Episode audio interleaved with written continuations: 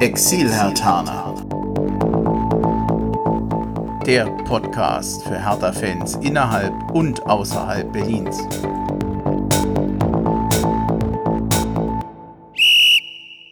Hallo Hertha-Fans in Berlin, in Brandenburg und weiter weg, also Hallo Exilhartaner, ich bin Bremchen, ich grüße euch zu einer neuen Folge des Exilhartaner Podcast hier aus Hessen, hier aus dem Rhein-Main-Gebiet.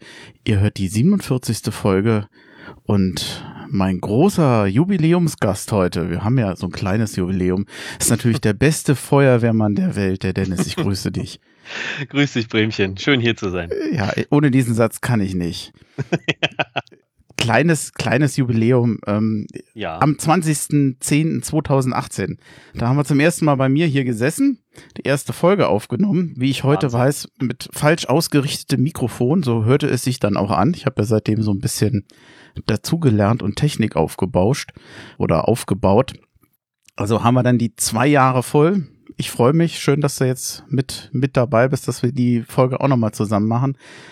Aber der Anlass, das Spiel gestern gegen Stuttgart, da hätten wir uns ein bisschen was anderes aussuchen können. Ja, also erstmal auch äh, bin ich froh, dass das klappt, weil es ja bei mir auch immer schwieriger wird in letzter Zeit äh, mit Beruf, Familie und Hobby, sage ich mal. Und ähm, ja, Wahnsinn, zwei Jahre, wenn ich mich daran erinnere, wie wir da bei dir saßen, cool. Ja, ich habe so den Eindruck, Familie ist für dich wichtiger als der Exilhartaner Podcast. Ich weiß nicht, wie ich das werden soll. Sorry. ja, nee. Das ist, passt schon, passt schon. Ja, dann, ich habe aus Anlass dieses quasi zweiten Geburtstags einen kleinen neuen Audiotrailer genommen, äh, aufgenommen oder nochmal zusammengeschnitten. Habe ewig gebraucht für 63 Sekunden.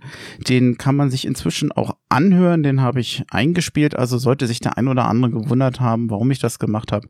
Das war der Hintergrund. Ich hoffe, es gefällt.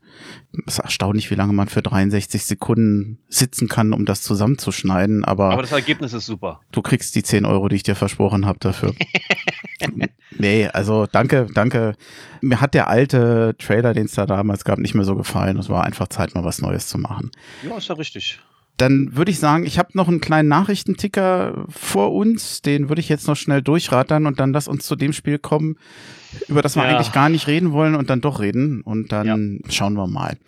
Ja, am 12. Oktober hat Hertha BSC gemeldet, dass Florian Bark Hertha BSC verlässt und sich dem Schweizer Zweitligisten FC Winterthur anschließt. Bark ist gebürtiger Berliner. Er kam im Alter von sechs Jahren zu Hertha BSC, spielte Wahnsinn. bis zuletzt bei unserer U23 als Innenverteidiger, verlässt nach insgesamt 15 Jahren den Verein. Hat man selten, dass jemand noch so lange da ist, aber ich, ganz ehrlich, ich hatte den Eindruck, für Bark geht's bei Hertha nicht mehr weiter.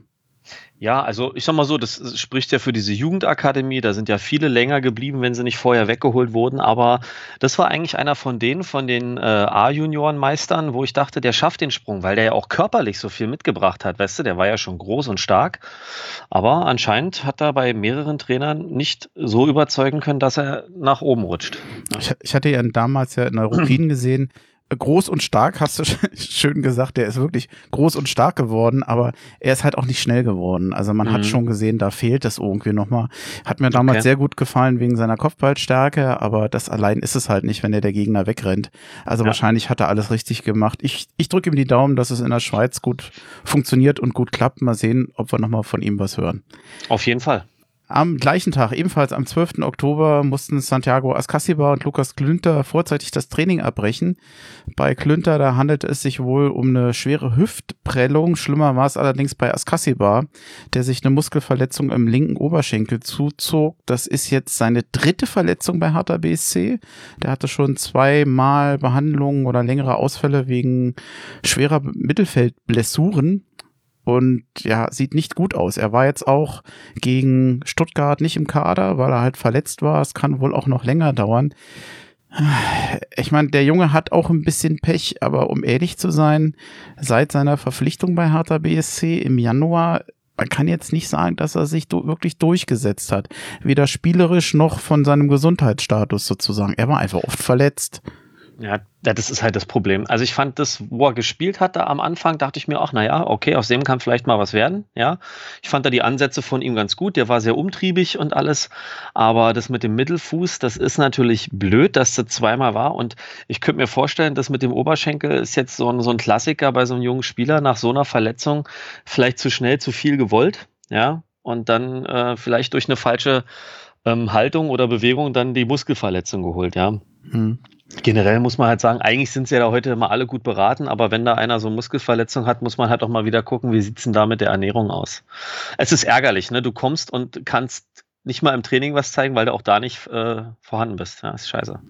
Jetzt gehört, wenn man ehrlich ist, leider Askasibar nicht zur Stammbesetzung. Das ist äh, für ihn natürlich ein ärgerlicher Ausfall. Ich finde es schade für ihn, aber die Verletzung von Joan Toruna Riga wiegt meines Erachtens heftiger. Auch er Auf war jetzt Fall ja nicht verfügbar für den für den Kader gegen beim Spiel gegen Stuttgart und ja noch unangenehmer wahrscheinlich, dass Matteo Gendusi an Corona infiziert ist und deswegen in Quarantäne ist. Der war mit der französischen U21-Nationalmannschaft unterwegs, so wie er insgesamt viele Spieler unterwegs waren für die Nationalmannschaften.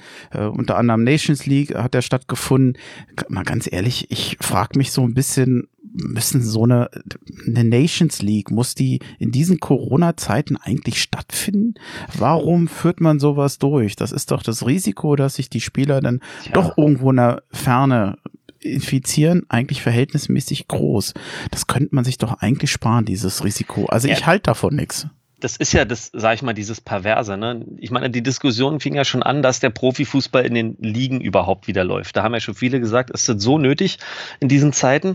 So, und dann sagt man, naja, gut, okay, es bleibt ja in dem in der nationalen Liga, aber ich sehe das genauso, diese internationalen Spiele und dann wird da ja auch völlig äh, gegenüber den anderen Risikowarnungen äh, kein Tribut gezollt und die Mannschaften reisen da in alle Herren Länder und dann wundern sie sich, wenn die Spieler dann ausfallen. Also ich finde auch, die internationalen Spiele, die sind jetzt wirklich, also sowas von in Frage zu stellen, ob die nötig sind. Und äh, ja, man sieht ja jetzt, was dabei rauskommt, ja. Das wird wie so ein Damoklesschwert über der ganzen Bundesliga-Saison liegen, dass du nie weißt, wie sich das entwickelt, wie einzelne Spieler sich dann doch eben mal anstecken. Also ich bin mir ich bin mir nicht sicher, wie diese Saison verlaufen wird, ob wir nicht doch nochmal mehr von Corona eingeholt ja. werden, als wir es uns vorstellen können. Ich hoffe ich meine, es nicht, aber das ist so ein ständiger Unruheherd oder so ein, so ein ja, wird das für. Problem? Hm? Das Problem ist, das Problem ist, ähm, ich habe ganz interessant, letztens, es gab so eine Studie aus Holland und die sind ja bei so Sachen immer sehr hinterher. Die Ansteckungsgefahr auf dem Fußballplatz selber ist gar nicht das Problem. Ne, die ist sehr gering, weil da die Kontaktzeiten, wo du dicht an dicht bist, sehr äh, kurz sind und äh, immer wechselnd und an der, an der Luft und alles. Das Problem sind aber halt die, die ganzen Betreuerstäbe und die Aufenthaltsorte. Ja. Und deswegen, ich denke, wenn du die, diese ganze Reiserei in Europa sparen würdest, könntest du dir da auch, könnten wir uns ein paar Dinge sparen oder die Vereine sich sparen. Guck dir das mal an, es trifft ja nicht nur die Bundesliga, ne? Jetzt hörst du hier Ronaldo infiziert und wen es nicht alles trifft, ja das ist, es Mist eigentlich. Also in diesen Zeiten hätte man wirklich mal sagen können, da könnte man vielleicht mal auf diese Länderspiele, wie du schon sagst, mit der Nations League, mal einfach drauf verzichten. Aber nee, es geht ums Geld, das alles. Ich, ich fürchte auch, das ist einfach nur Geldgeilheit der UEFA. Das wird ja, durchgedrückt natürlich. und ja. ja, Gott sind wir uns einig. Apropos einig, dieses Spiel gestern, wir, wir kommen ja nicht drum herum. Nee, wir kommen nicht drum herum, ja.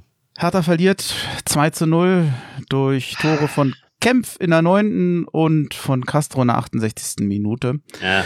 Und ich habe es ja vorhin im Vorgespräch schon erzählt, mich schon lange nicht so schwer getan, eine Folge vorzubereiten, weil ich zum Teil so ein bisschen ratlos war, was ja. ich zu dieser Niederlage sagen soll. Also ich war gestern echt enttäuscht. Ich habe nicht gerechnet, dass sich Hertha insgesamt so schlecht und so wenig gewachsen als Team präsentiert. Und ja, ich war gestern eigentlich hm, ein bisschen sauer und beleidigt. Ich glaube, man hat es bei Twitter auch gemerkt, was ich geschrieben habe. Ja. Ging es dir besser oder? Nee. Deswegen habe ich ja zu dir auch gesagt, das ist vielleicht sogar ganz gut, wenn wir das einen Tag später machen, dann sind wir nicht mehr ganz so angepisst. Also ich habe mich genauso geärgert. Ich habe zu Hause gesessen und das mit meinen Jungs geguckt und ähm, ja, diese, diese Ratlosigkeit und diese Enttäuschung ist da. Ähm, es sind halt nur unheimlich viele Sachen zusammengekommen und ja, es ist, ich, ohne jetzt nach Ausreden zu suchen, aber es kam so viel, ähm, viele kleine Missstände zusammen, dass das ganze Ding völlig in die Hose gegangen ist, ja, um das mal kurz zusammenzufassen. Der Labadier hatte das Team gar nicht so groß geändert. Schwolo wieder im Tor, Pekarik, mhm. Boyata stark und Plattenhart. Hinten Toussaint, Darida, Mittelstädt, Kunja, Lecky und Cordoba. Das heißt, dass Lecky und Plattenhart den Deo und den Luke Bacchio ersetzten. Ja, und damit ging es eigentlich schon los. Wenn ich jetzt sehe, dass ich kann ja verstehen, dass der Lecky, weil er ausgeruht war und Luke Bacchio bei der Nationalmannschaft war, dass man den dann halt reinnimmt und sagt, der ist ausgeruht. Aber man muss nach 45 Minuten sagen, Lecky war ein ganz großer Schwachpunkt bei uns oder eigentlich ein Totalausfall. Siehst du es anders? Na, ich würde es nicht ganz so hart sagen, aber er hat überhaupt keinen echten Einfluss nehmen können. Ich fand, er hat jetzt unter Labadia ab und zu mal Spiele gemacht, wo du gesagt hast, ach guck mal, der Lecky, ne, macht er ja ganz gut. Und gestern, finde ich, hat er da überhaupt keine Momente gehabt, wo er wirklich mal äh, ja, Akzente setzen konnte, wie man das so schön sagt. Also von dem kam, äh, er hat nicht Einfluss aufs Spiel genommen. So kam das für mich auch. Also ich habe ihn ein, zwei Mal gesehen. Das eine Mal, wo er im Strafraum da den Ball so an den Bauch kriegt und äh, nicht unter Kontrolle kriegt. Und ansonsten ist er mir eigentlich nicht aufgefallen. Wie hat der Plattenhart gefallen? Ähm, ich muss gestehen, ich habe den gar nicht, auch, auch da muss ich sagen, den, der ist mir überhaupt nicht aufgefallen. Ich habe von Plattenhardt überhaupt nicht so viel mitgekriegt. Und das ist eigentlich das Manko, was er schon immer hatte, dass äh, da manchmal zu sehr fehlt, dass man äh, ihn da umtriebiger auf der Seite nach vorne sieht. Das, der, für mich war der irgendwie auch nicht präsent. Ich habe ein bisschen gestaunt, dass Platte insgesamt in, in dieser Saison bisher verhältnismäßig kaum eine Rolle gespielt hat, nachdem er ja am Ende der letzten Saison unter Labadia, ich sag mal, nahezu aufblühte. Mhm. Er hat wirklich wieder bessere Spiele gemacht, hat äh, nach vorne wieder äh, Tore vorbereitet zum Teil. Ich kann mich an schöne Flanken und Kopfbälle von Ibisevic ja. erinnern. Ich kann mich an eine ordentliche Abwehrleistung erinnern. Das erinnerte eigentlich so ein bisschen wieder an den alten, an den guten Platte, der auch ja vor allem eben durch seinen, seinen Offensivdrang, durch seine Flanken und ja auch seine, seine Standards eigentlich sich mal bei Hertha wirklich in die Stammelf gespielt hatte. Ja. Das war noch nicht, aber er, er, spielte tatsächlich verhältnismäßig unauffällig. Ich bin mir nicht ganz sicher, bei dem 1 zu 0 durch Kempf, das war ja ein Freistoß von Didavi und der Kempf, der war dann da ja, Mutterseelen allein. Ich habe noch überlegt, wer war dem denn zugeordnet? Ja. Ich konnte es nicht so genau erkennen. Ich glaube, dass der Platte vorher noch ein bisschen bei ihm stand ich kann mich noch sehr gut erinnern, dass Labadia in der Pressekonferenz danach gesagt hat, genau diese Situation, genau so ein Tor, haben wir in der Vorbereitung in einer Videostudio erklärt, äh, in einer Videostudie erklärt, dass das nicht passiert. Ich habe es den dreimal gezeigt und dann kommt genau so ein Tor. Ich fand mhm. ihn fast ein bisschen sauer, dass er, dass das Team da nicht drauf hört. Also ähm, na, was heißt nicht drauf hört, dass, dass das nicht umgesetzt wird? Ist ja ein mhm. Unterschied, ob jemand nicht äh, drauf hört oder ob er es nicht umsetzt, ja. Und da ist nämlich dann auch der Unterschied, will, äh, also wenn einer nicht zuhört, dann äh, will er anscheinend nicht oder ist, äh, wie gesagt, äh, nicht konzentriert genug. Und wenn er es nicht umsetzen kann, fehlt vielleicht die Qualität, muss man einfach dann so sagen. Und ähm, ich verstehe, dass der angefressen war, weil Hertha hat ja unter ihm schon besser gespielt. Da waren halt andere Leute auf dem Platz, ja. Und ähm, die Kritik müssen sich die Spieler, die gestern auf dem Platz waren, gefallen lassen. Definitiv. Ja, also das ist, ähm, irgendwer hatte geschrieben bei uns in der WhatsApp-Gruppe, dass da der Plattenhart irgendwie weggeblockt wurde, aber auch das muss, erwarte ich von einem Spieler seiner wieder, dass er das dann vielleicht cleverer hinbekommt, sich entweder gar nicht erst wegblocken lassen oder dann muss er sich halt fallen lassen, kriegt das Foul oder was auch immer. Was mir in diesem Spiel Schwierig. aufgefallen ist, dass es klingt vielleicht komisch, in den ersten neun Minuten war er da gar nicht schlecht. Ich, das ja. klingt nicht so ironisch, äh, nee, nee, wie es vielleicht klingen mag. Aber ich dachte, also ich verglichen mit dem Spiel gegen Frankfurt, wo er Hertha das ganze Spiel nicht in diese Partie kam, ja. ah, heute könnte was gehen. Das sieht erstmal, das fängt gar nicht mal so schlecht an. Dann das kam dieser Gegentreffer mhm. und ab dem Moment hatte ich den Eindruck, hast du von Hertha nichts mehr gesehen. Das war wie so ein, ja, also, K.O.-Treffer, hatte man den Eindruck. Ich wollte schon anfangs sagen, ne, man muss jetzt mal äh, dieses ganze Thema, was vorher war mit den Nationalspielern und Corona-Umstände, versuchen mal das auszublenden. Wenn man dann mal versucht, dieses Spiel sich anzuschauen, ähm, muss man sich halt fragen, warum hat die Mannschaft sich von diesem frühen Gegentreffer in einer Phase, wo sie eigentlich, das ist das, alle haben sich über Mittelstädt so ein bisschen lächerlich gemacht, wo er meinte, wir sind gut ins Spiel gekommen. Aber das meinte er. Ich fand auch, man hat in den ersten fünf Minuten gedacht, oh, Hertha will hier was, ne? So ein bisschen. So schon, fand ich, war noch nicht zwingendes dabei, aber ich fand, da war schon so ein bisschen Tempo drin. Und dann fällt aber dieses Tor, beziehungsweise man hat dann gesehen, dass Stuttgart ganz schnell äh, uns aushebeln konnte. Da war ja auch dieser Pfostentreffer. Und ähm, davon hat man sich zu leicht verunsichern lassen. Und da fehlt dann noch so ein bisschen diese, diese, dieses, ähm, dieses Team, das das äh, zusammenhält, die sind mir zu schnell auseinandergefallen. Das hat mir nicht gefallen, dass sie sich davon haben so verunsichern lassen und letztlich sich in die Pause retten mussten, um dann nochmal äh, geschlossener zurückzukommen und dann wieder in einer relativ guten Phase den Rückstoß zu bekommen. Und dann nachher war das nur noch so ein, so ein wildes Draufrennen, was leider nicht clever genug und kopflos war. Ja, man muss leider sagen, dass Hertha mir in der ersten Halbzeit in jeder Hinsicht dann nach diesem Gegentor nicht gefallen hat. Und Stuttgart, ja. die wirkten als Team reifer, aggressiver, geschlossener und vor allem in der ersten Halbzeit kämpferisch auch meines Erachtens besser als Hertha. In der zweiten Halbzeit hat sich das so ein, ich will nicht sagen gedreht, aber doch besser angefühlt. Es gab so eine richtige Druckphase von Hertha mhm. mit Chancen für Cordoba in der 53. für Boyata. Das war, glaube ich, ein richtig guter Kopfball, leider neben ja. Tor. Kunja dann 63., 66. und in dem Moment, da hätte eigentlich nicht nur der Ausgleich fallen können, er hätte eigentlich müssen. fallen müssen. Das fühlte sich an wie so dieses typische, da liegt ein, du konntest richtig riechen, dass jetzt gleich ein Treffer fällt und dann waren es aber die Stuttgarter, die das Tor machten und ab dem Moment war Hertha auch wieder bemüht aber das wirkte so planlos, kopflos und zum Schluss dann auch leblos, weil es dann irgendwann wann durch war. Man hätte, es gibt so diesen, diesen Spruch, dass die hätten noch e ewig spielen können, ja. die hätten kein Tor geschossen. So ja. fühlte sich das gestern auch an. Ja, also ich fand, äh, ähnlich wie du es schon gesagt hast, dass die, äh, dass er vielleicht in der Pause das Richtige gesagt hat, dass sie sich mal kurz daran erinnert haben, wie sie als Team funktionieren können. So wie wir es ja auch gegen Bayern zum Beispiel gesehen haben, ja. Aber dann kommt wieder dieser Treffer, wo letztlich einer pennt oder ein Fehler passiert, weil Castro bekommt da an den Ball auf eine Art und Weise, das darf nicht sein und hat dann auch viel zu viel Platz. Und mit diesem Fehler sind sie dann wieder ein bisschen auseinandergefallen, dann kamen noch ein paar Wechsel und dann haben sie diese, diese Flucht nach vorne begangen, die dann aber leider nicht clever genug war. Und da fehlte halt einfach das, das, ja, die, die, haben vergessen, wie sie als Team funktionieren können, was sie einstudiert haben, was sie geübt haben, worauf es ankommt. Und bei Stuttgart hast du halt gesehen, ne, ist eine Aufstiegsmannschaft, da ist äh, der, der größte Teil ist zusammengeblieben. Die, sag ich mal, können recht gut einschätzen, was sie können und was nicht. Haben den ein oder anderen erfahrenen Anführer mit Castro, ja, äh, was man nur von ihm hält, aber das ist genau das, was du brauchst mit so einem Aufsteigerteam. Und wie du schon sagst, die waren wesentlich gefestigter. Und das äh, ist ärgerlich. Und du hast auch gesehen, der Labadia war angefressen. Also ich bin gespannt, ob er die richtigen Schrauben drehen kann. Also ich, um da schon mal vorzugreifen, ich finde, eine Trainerdiskussion sollte sich jetzt an dieser Stelle noch gar nicht ähm, bieten. Das ist äh, falsch. Na, zum Trainer, ob das eine Trainerdiskussion wird, da können wir gleich nochmal drauf zurückkommen. Also ich, ja. äh, wenn ich erinnere mich nochmal dran.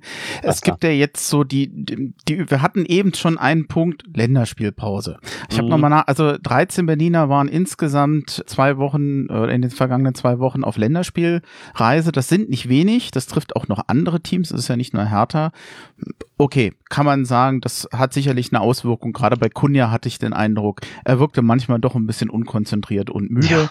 Und bei Boyata ist mir aufgefallen, viele Patzer, viele Abspielfehler. Ungewöhnlich. auch bei ihm ungewöhnlich und auch beim Deo, der eigentlich, ich mag die Dynamik von dem, oftmals auch wirklich mit Schwung nach vorne, aber zwischendurch so viele Konzentrationsfehler, auch bei Boyata. Nehmen, nehmen wir das noch alles mit als ja lange Pause und Länderspiel bedingt? Ich, ich bin mir nicht so richtig sicher. Also gerade bei Boyata wundert's mich. Ich könnte dich jetzt fragen, woran liegt's, aber du wirst auch sagen, du wirst es auch nicht. Nee, also ich muss sagen, ich war auch bei Boyata überrascht, weil ich meine, der hat ja jetzt keine äh, groß weite Länderspielreise, oder? Wenn ich mich richtig erinnere, so weit gereist ist er nicht. Und der hatte ja Spielpraxis, also der war ja eigentlich gut drin. Ne, weil man hat ja eher immer gemausert, naja, ist halt blöd, die, die hier Brasilianer und Kolumbianer reisen weit und haben nicht mal gespielt. Der war ja nicht weit weg und hat gespielt und dann diese Unkonzentrierten kennt man von ihm nicht. Also das war, da war ich gestern auch ganz schön baff, dass der da so, so unkonzentriert war. Witzigerweise hat Niklas Stark diesmal, ist diesmal nicht großartig negativ aufgefallen. Ich weiß, es klingt hart, wenn man das so sagt, aber der stand ja und auch oft zu Recht äh, zuletzt viel in der Kritik und ähm, ja, also diese Länderspielreisen haben auch die anderen. Ähm, ich ich nochmal, ich glaube, gestern kam einfach zu viel auf einmal zusammen und eine gefestigte Mannschaft kann das kompensieren. Hertha hat es nicht kompensiert. Ja, das ist, ist wohl auch der Punkt, der Christoph, der hatte bei uns geschrieben, ich gebe das einfach mal so weiter. Hertha hat wirklich viel Qualität bei den Spielern, mhm. aber als Team funktioniert das einfach noch nicht. Ja. Und ich finde, das mag zwar recht einfach zusammengefasst sein, aber ich glaube, es bringt es eigentlich ganz gut auf den Punkt. Ja, du, wir können es jetzt, ne, das ist ja das, man kann es ja immer jetzt ins Kleinste zerlegen, aber ich denke auch, das bringt es auf den Punkt. Äh, ein gefestigtes Team, ich finde, auch wenn jetzt manche mich vielleicht kreuzigen würden, da ist die Eintracht immer wieder das Beispiel der letzten Jahre gewesen, ja, die moralisch als Team sehr gefestigt sind. Da waren welche körperlich kaputt, da hatten manche einen schlechten Tag und die haben es trotzdem immer noch bis zum Ende durchgebissen, ja, und haben zusammengehalten bei den meisten Spielen.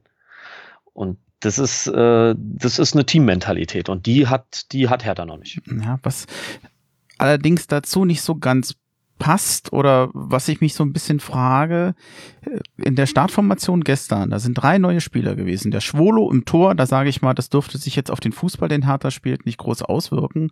Ja. Cordoba und Toussaint.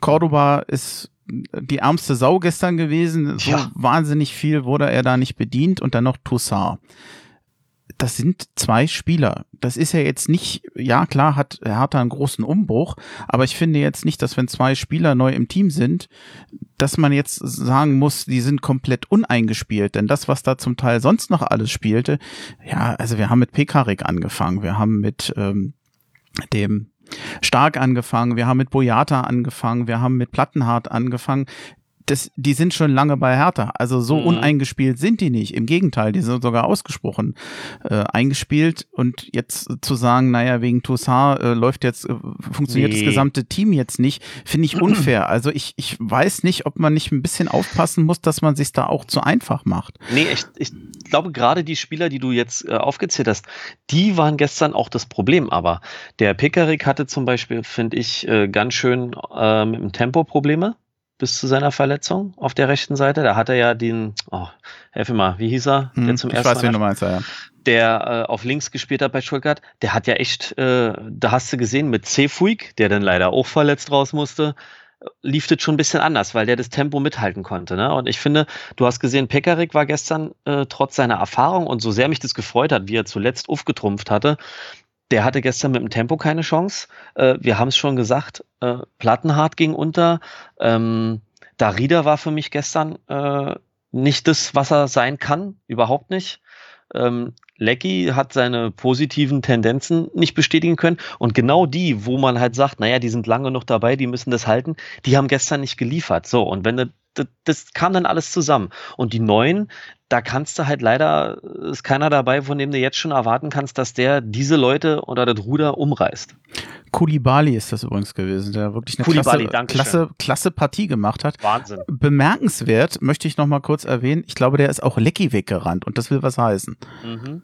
Wobei ich jetzt nicht. wird auch älter. Ja, ja, das, es war sowieso nicht der Tag von Lecky. Das kommt nee. wahrscheinlich noch erschwerend hinzu. Also das muss man sagen, der Kulibali hat da echt äh, auf, der, auf der Stuttgarter linken Seite, äh, beziehungsweise Herthas rechten Seite, hat er da echt äh, ein klasse Spiel gemacht und Druck gemacht. Und erst mit C-Fuig hatte ich das Gefühl, ging das ein bisschen unter Kontrolle. Gut, der wurde dann selber ausgewechselt und ja, bitter war, dass C-Fuig dann auch runter musste. Das war auch schade. Ich glaube, wenn der drauf geblieben wäre, ist jetzt alles spekulativ, ich weiß, aber das wäre vielleicht auch nochmal vielleicht interessant interessanter gewesen. Hat mir gefallen.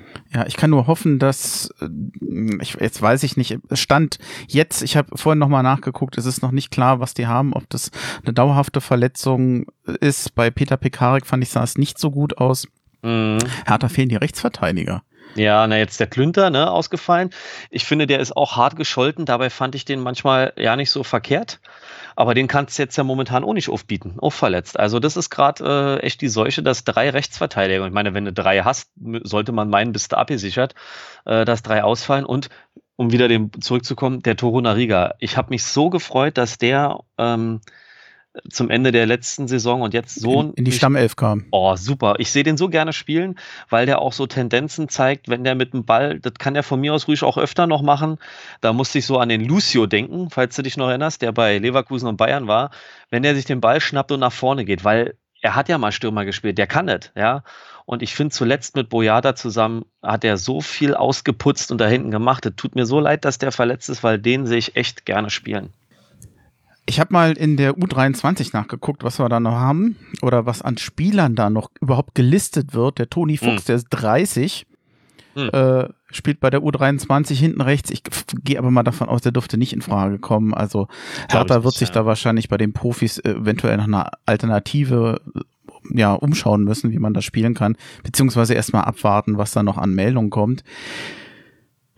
Unser Mittelfeld ich meine, wir sind uns, glaube ich, recht einig, dass insgesamt Hertha nach wie vor einen nicht sehr eingespielten Eindruck macht. Ja. Was nichtsdestotrotz ein Problem ist, was sich immer wieder zu wiederholen scheint, ist Anspielpartner an überhaupt ja Leute im Mittelfeld, die das Spiel nach vorne treiben, die anspielbar sind. Ja. Wir hatten mal mit Grujic und Arne Meyer noch unter Dardai, also zu guten Zeiten, da eigentlich kein Problem ein Grujic, der damals zu besten Zeiten das sehr souverän den Ball halten konnte und ein Arne Meyer, der nach vorne auch Akzente setzen konnte. Arne Meyer wollte nicht mehr, der ist jetzt erstmal in Bielefeld. Bei Grujic, gut, hat jetzt das Leistungsniveau auf Dauer so nicht gehalten. Hm, ich weiß im Moment nicht so, wen ich da als Alternative nehmen soll. Denn das, was da mhm. gestern spielte, hat sich nicht für Höheres empfohlen. Auch ein Maxi Mittelstädt nicht in, im Mittelfeld. Ja. Du kannst eigentlich im Moment nur auf Gendusi hoffen. Ja, genau. Das ist halt, muss man halt mal sehen, wie das mit dem wird. Wie gesagt, bei dem Tossard glaube ich dran, dass der äh, mit der Zeit immer wichtiger und besser wird. Aber der braucht halt auch die Partner dazu. Ein Darida muss äh, Topform haben, dann ist das auch gut. Und wenn dann so ein Gendosi dazukommt der, und der so spielt, wie sie es alle erhoffen, klingt es nicht schlecht. Mittelstädt ist immer wieder schade, weil ich mag den Kerl eigentlich. Aber ähm, äh, ihm passieren halt immer wieder in jedem Spiel so Dinger, wo die Leute sagen, boah, wechsel den aus und runter. Und das ist schade. Auf den hatte ich halt immer so ein bisschen mehr gehofft. Aber auch er scheint äh, diesen Schritt zur guten Kontinuität auf Bundesliga-Niveau nicht zu schaffen. Das ist schade. Und äh, was wollte ich noch sagen? Ja, ach so, der Löwen. Ähm, ich fand, wo der reinkam, das gar nicht so schlecht. Ich bin auf den mal gespannt, wie der sich unter Labadia eventuell einbringen kann. Gut, er hat nicht lange gespielt. Was war denn das? Wann ist er eingewechselt worden? Ja, aber. Das war recht spät, ne? Ich bin beim Löwen gespannt. Ich finde ja auch gut, wie er zugegeben hat, dass er auch vielleicht ein bisschen falsch an die Sache in Berlin rangegangen ist, als er gekommen ist, weil vom Fußballerischen her und vom Körperlichen her, finde ich, ist das ein den man eigentlich gut gebrauchen kann. Der bringt viel mit. Ich bin gespannt, was aus dem wird. 78. Minute kam Löwen. Mhm. Naja, gut, das war jetzt. Ja, da kein, kann er nicht mehr machen. Kein so wahnsinnig langer Einsatz. Also ich habe Mittelstädt übrigens, also schon besser gesehen bei Hertha. Auch in, ja. der, in der letzten Saison, gerade in der Offensive, da gab es viele Spieler, wo er mir wirklich besser gefallen hat. Auf dem Niveau hat er bisher noch nicht gespielt, die Saison. Oder so habe ich ihn jedenfalls noch nicht gesehen. Leider. Ja, stimmt. Also da war er auch schon torgefährlicher, ne, letzten Saison und alles. Also bin ich bei dir, bin ich vollkommen bei dir. Und es ist schade, weil ich eigentlich, wie gesagt, ich mag den Kerl und wenn er gut gespielt hat, finde ich, äh, hat mir das auch gefallen, weil er auch Dynamik mitbringt.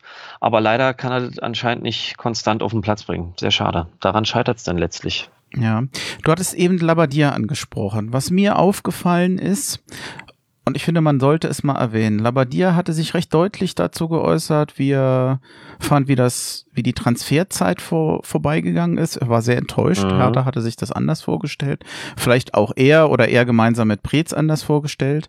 Äh, will da jetzt kein Keil zwischen beide treiben nee, oder nee. unterstellen, dass das jetzt äh, anders das gesehen auch wurde. Nicht wirklich so auf mich. Auch bei dem Spiel gegen Frankfurt hatte er auf den Pressekonferenzen doch gesagt, er hätte sich dieses Spiel anders vorgestellt oder es war anders besprochen, wie Hertha vorgeht. Auch zu dem Spiel gestern hatte er gesagt, dass Hertha nach dem Tor komplett die Linie verloren hat, dass das auch anders besprochen war. Und um ehrlich zu sein, so viel Moral Hertha gegen die Bayern bewiesen hat. Mhm. Äh, ich finde, es ist so ein gewisses Muster, was sich, wie ich finde, so ein bisschen wiederholt gegen Frankfurt, gegen Stuttgart, ähm, in der ersten Halbzeit auch gegen die Bayern. Man kommt ein bisschen lässig ins Spiel, mhm. wenn wir jetzt mal die ersten neun Minuten gestern wegnehmen. Der Gegner kauft härter den Schneid ab, kämpferisch, mehr Einsatz und auch gegen Braunschweig insgesamt Spiele gehen verloren. Nicht, weil der Gegner so gut ist oder unschlagbar, Nö, aber weil Hertha so schlecht ist. geschlossener und Hertha macht einfach mehr Fehler. Also ich bin, wenn man jetzt mal überlegt, seit 16 Monaten ist Tenor Holding bei Hertha BSC. Und jetzt haben wir eine Saison gehabt, die, ich sag mal, einfach in die Hose ging. Mhm. Jetzt haben wir einen Neuversuch in der neuen Saison und ja, wie soll man das denn bitte nennen, außer ein Fehlstart, was Hertha bisher gemacht das hat. Ist. Das ist kein Fazit für die Saison, aber Stand jetzt ähm, fünf Pflichtspiele, vier Niederlagen, 15 mhm. Gegentore. Mhm. Pokal aus. Liga-Tabellenplatz 15. Das kann sich alles in der Saison noch ändern, aber ich finde, ja, Hertha wollte doch eigentlich mal beweisen, dass es eben nicht am sportlichen Management liegt, dass man quasi nicht oben spielt, sondern eigentlich nur an den Finanzen. Wie viel Zeit gibst du denn eigentlich Hertha, um mal zu zeigen, wir können mehr? Schwere also, Frage. Also Oder ich bin. Wo, wo, was ist eine realistische Erwartungshaltung? Entschuldigung, dass ich das noch nachfrage. Kein Problem ähm, weiß ich nicht, was realistisch ist, ähm, weil das ist ja, das ist eine subjektive Wahrnehmung und dann kommen ja die Leute um die Ecke und sagen, jetzt gibt's keine Ausreden mehr und bei anderen Vereinen hat es auch so geklappt und pff, ja gut, wenn ich jetzt zum Beispiel PSG nehme, ja, in der Liga mag er sein, aber da auf das Niveau, wo sie erfolgreich sein wollten, sind sie auch immer noch nicht erfolgreich. Ähm, um jetzt mal sowas zu machen. Ich ähm, bin an diese Saison weiterhin so rangegangen, dass ich gerade, weil auch viele äh, angestandene Spieler, die mit ihren Charakteren in der Mannschaft wichtig waren, gegangen sind, bin ich von vornherein in diese Saison reingegangen, dass es up, äh, up and down geht, also hoch und runter, mit äh, guten Auftritten und wieder schwachen, weil eben das sich finden muss. Dass es so kacke anfängt, ärgert mich und ist blöd. Ähm, aber äh, und der Frust auf unserer Seite, Fanseite und auch äh, hoffentlich Spieler. Ich hoffe, dass die auch Frust schieben und der Trainer ist nachvollziehbar, aber ich denke, jetzt ist äh, weiterhin noch ein bisschen Ruhe und Besonnenheit angesagt. Ne? Die nächsten Gegner machen es nicht leichter. Ähm, ja, natürlich muss das Geld jetzt mal irgendwo liefern, aber trotzdem, dadurch wird nicht gleich eine ganze Mannschaftsleistung besser. Also ich finde, das ist immer leichter hergesagt, aber ich sag mal so, innerhalb des nächsten Jahres muss da eine deutlichere Tendenz da sein, sonst ist wirklich die sportliche Leitung da nicht mehr zu halten. Mhm. Also ich habe das letzte Jahr als verlorenes Jahr empfunden und habe gedacht, ich dann nehmen wir das Beste mit mit Labadia gerade Ende des, der letzten Saison einfach was Neues aufbauen, erstmal da überhaupt auf der Trainerposition Konstanz endlich wieder haben. Ich glaube, er ist nach wie vor der Richtige. Mhm. Auch wenn er sich mal beschwert, das darf er ruhig auch. Und auch wenn er mal daneben langt. Man muss ja ganz klar sagen, Lange hat er auf äh, Piontek gesetzt. Im Moment erscheint mir Kunja doch der deutlich bessere Spieler. Auch der Versuch mit Lecky. Da kann man auch einen Trainer mal in Frage stellen oder sagen, da hast du dich halt mal falsch entschieden. Äh, ja. Er lernt ja und er, er stellt ja auch um. Also vielleicht muss man ihm das dann auch mal zugestehen. Ich habe in meiner ich sag mal, Ratlosigkeit und in meiner Hilflosigkeit mir heute noch mal einfach ein paar Artikel in der Presse angeguckt und ich würde gern mal was vorlesen. Ich will es jetzt nicht Presseschau nennen, aber mir hat äh, sehr gut ein Artikel gefallen von Jörn Lange von der Berliner Morgenpost mhm. und der hatte unter äh, folgende Untersch Überschrift nach dem nächsten Dämpfer gegen Stuttgart braucht Hertha keinen Aktionismus, sondern Besonnenheit. Ist ganz lustig, dass äh, er auch Besonnenheit äh, nannte. Das soll ja auch gerade eben äh, erwähnt. Ja. Und unter anderem schreibt er dann, dass echte Fortschritte bislang nur in Spurenelementen nachzuweisen sind, ist erstaunlich, zumal die Mannschaft in den ersten Spielen unter Trainer Bruno Labbadia im Mai gezeigt hat, dass sie spielerische Qualität besitzt. Jene mhm. ist durch die Ab- und Zugänge des Sommers noch gestiegen, nur greifen die einzelnen Rädchen eben noch nicht ineinander, weder im Spielaufbau noch in der anfälligen Defensive. Das klingt für mich, ich habe eben so das Wort Ratlosigkeit genannt, vor allem auch nochmal einfach nach Geduld. Wartet ab, bis sich das einspielt. Ist das so ein bisschen vielleicht das, was man mitnehmen sollte, trotz der Enttäuschung aus diesem Spiel? Ich denke auch, weil ich glaube, auch der Labadia, äh, als der übernommen hat, war das ja, das war ja alles sehr speziell. Und ich glaube, da kannst du auch als Trainer äh, mit bestimmten Sachen aus manchen Leuten mehr rauskitzeln. So, und jetzt läuft's ja relativ, relativ normal ab, ne? Und ähm, jetzt wird er wahrscheinlich auch erstmal so erkennen, okay, welcher Spieler hat wirklich die Qualität, die ich gebrauchen kann oder die, der das auf den Platz bringt. Und ich glaube, da werden sich auch einige von den Namen, die wir jetzt heute schon besprochen haben, umschauen und letztlich irgendwann nicht mehr äh, da mithalten können.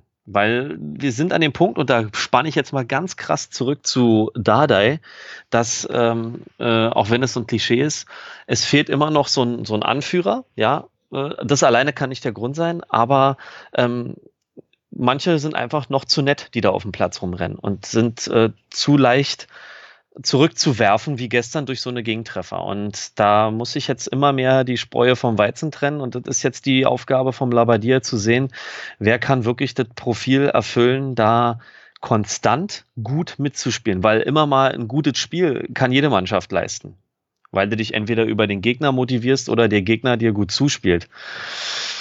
Der, der Unterschied zu den mittelmäßigen Teams ist halt das, dass du jedes Spiel brutal stark und motiviert angehst. Und da müssen, werden sich manche Spieler umgucken, weil ich finde, da gibt es Spieler, die bringen das eben nicht mit.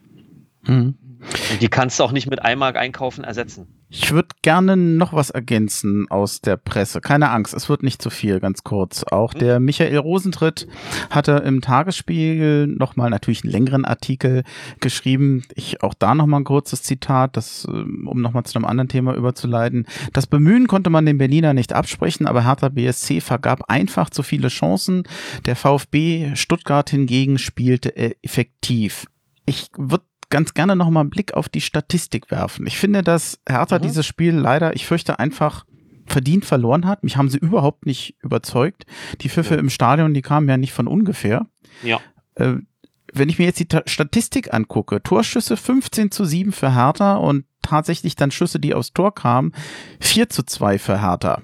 Das mhm. heißt, von den zwei Schüssen, die aufs Tor kamen, von Stuttgart waren beide drin. Zwei drin, ja.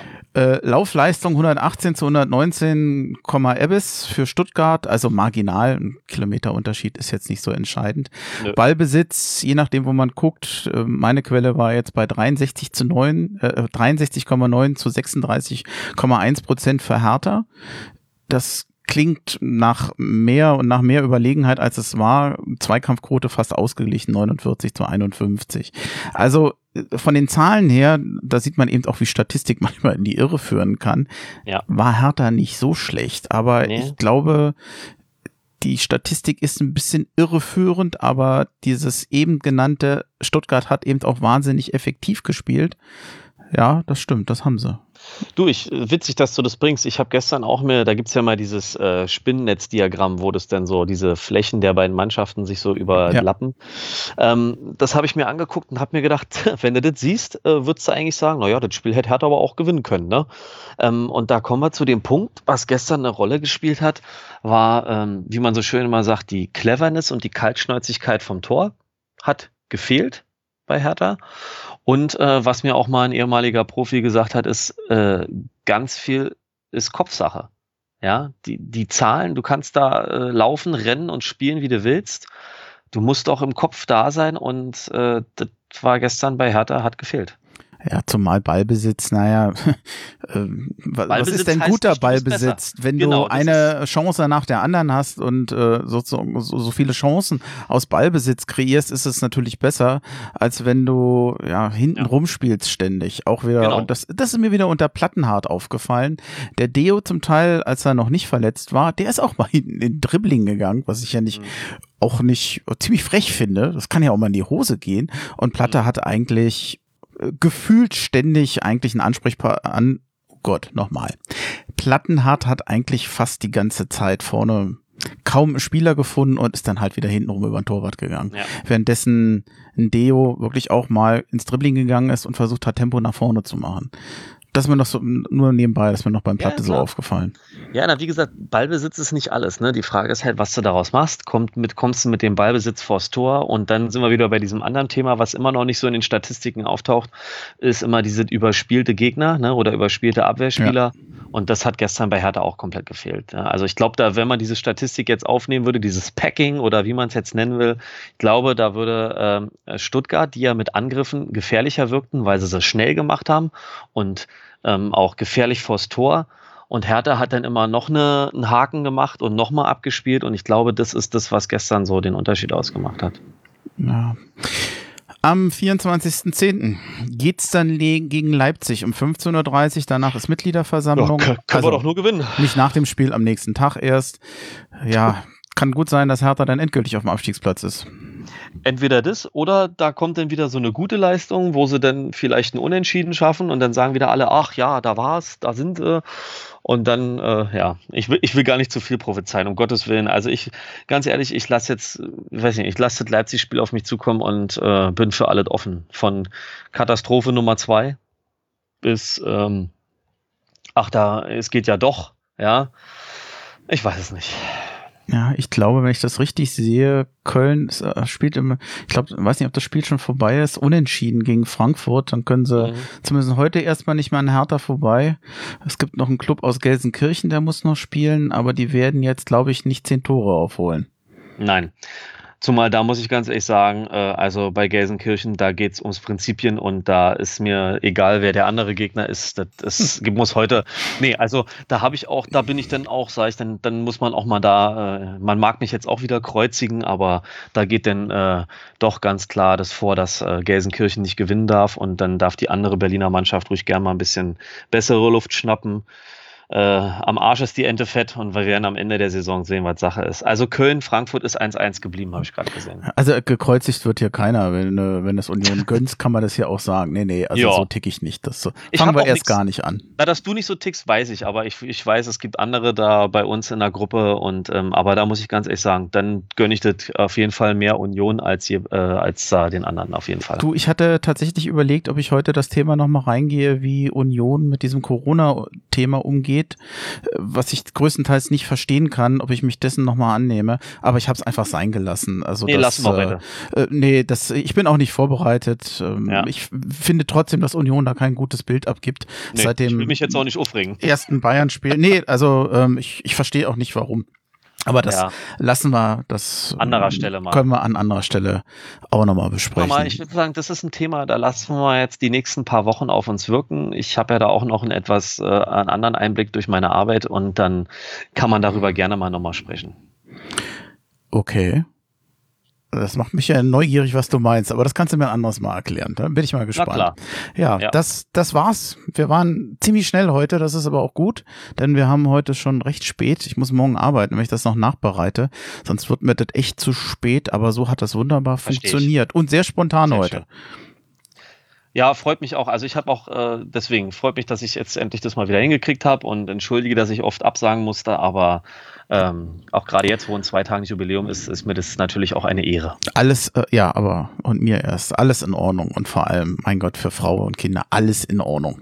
Nee, dann denke ich mal, war's das. Dann wünsche ich dir noch eine erfolgreich, noch einen schönen Restsonntag und noch eine schöne Restwoche dann, oder eine schöne Woche. Ja, dann hoffen eine schöne mal. Arbeitswoche. Sofern man das bei deinem Beruf sagen kann. Was ist bei dir eine du. schöne Woche? Wenn nicht viel passiert.